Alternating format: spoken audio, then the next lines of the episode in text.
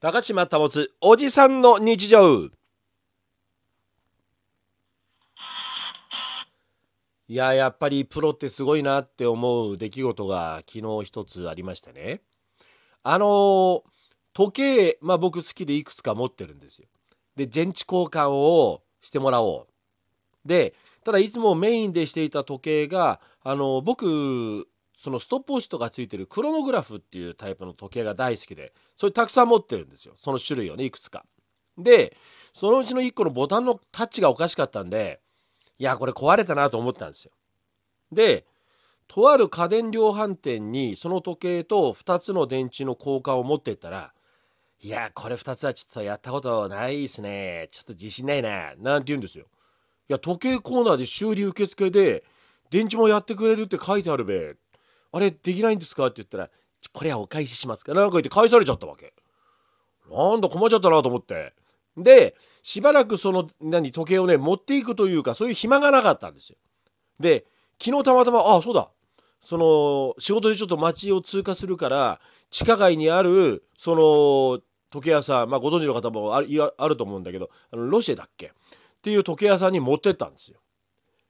でそのいやこれボタンのタッチがおかしいんですよねって説明したらそこで時計を直してらっしゃる方パッと見た瞬間にあこれ多分ゴミ詰まりですね。あゴミ詰まるとかあるんですか？そうなんですよ。ここの間にこゴミが入ると動かなくなるってあるんでこれ分解してこの周り掃除したらすぐ治ると思います。あそうですか。はいこれ大丈夫です。でこれ2つあの電池交換がちょっとあのねこのボルトがちょっと錆び気味だからって言うんですけどってちょっと見た時にあいやこれうちであのこれして何とかしてって、まあ、言ってくれたんだけどよく覚えてないんだけどさ。やればこれビスもすぐ取れるんで大丈夫です。ミストもお預かりします。気持ちがいいよね。プロのこの仕事っていうのはさ。でちゃんとそれでねあのまあ1時間もあればって言うから「いやまあ僕明日取りに行きます」って話をしてて。で「あそうですか。じゃあじゃあ」って言ってまあ預けてきたんですよ。で、まあ、取りに行くんだけどね。いやーだからなんかお金かかるかどうかドキドキしたわけよ。そのお気に入りなんだけどあの修理ねするってなったらもうドキドキするじゃない時計っていくらかかんのかなみたいな。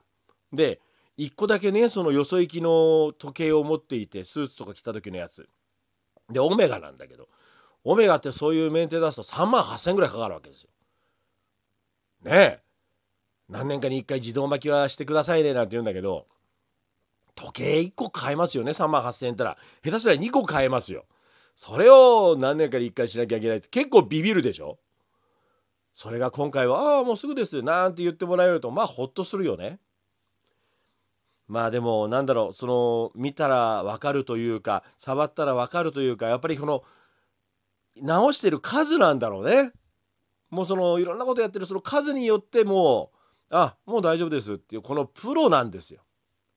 いやー、ほんと気持ちがいいですね。えー、まあその前に言った家電量販店のね、中にある電池交換の場所などが素人とは言わない。ただやっぱりこの直してる数が違うんだろうね。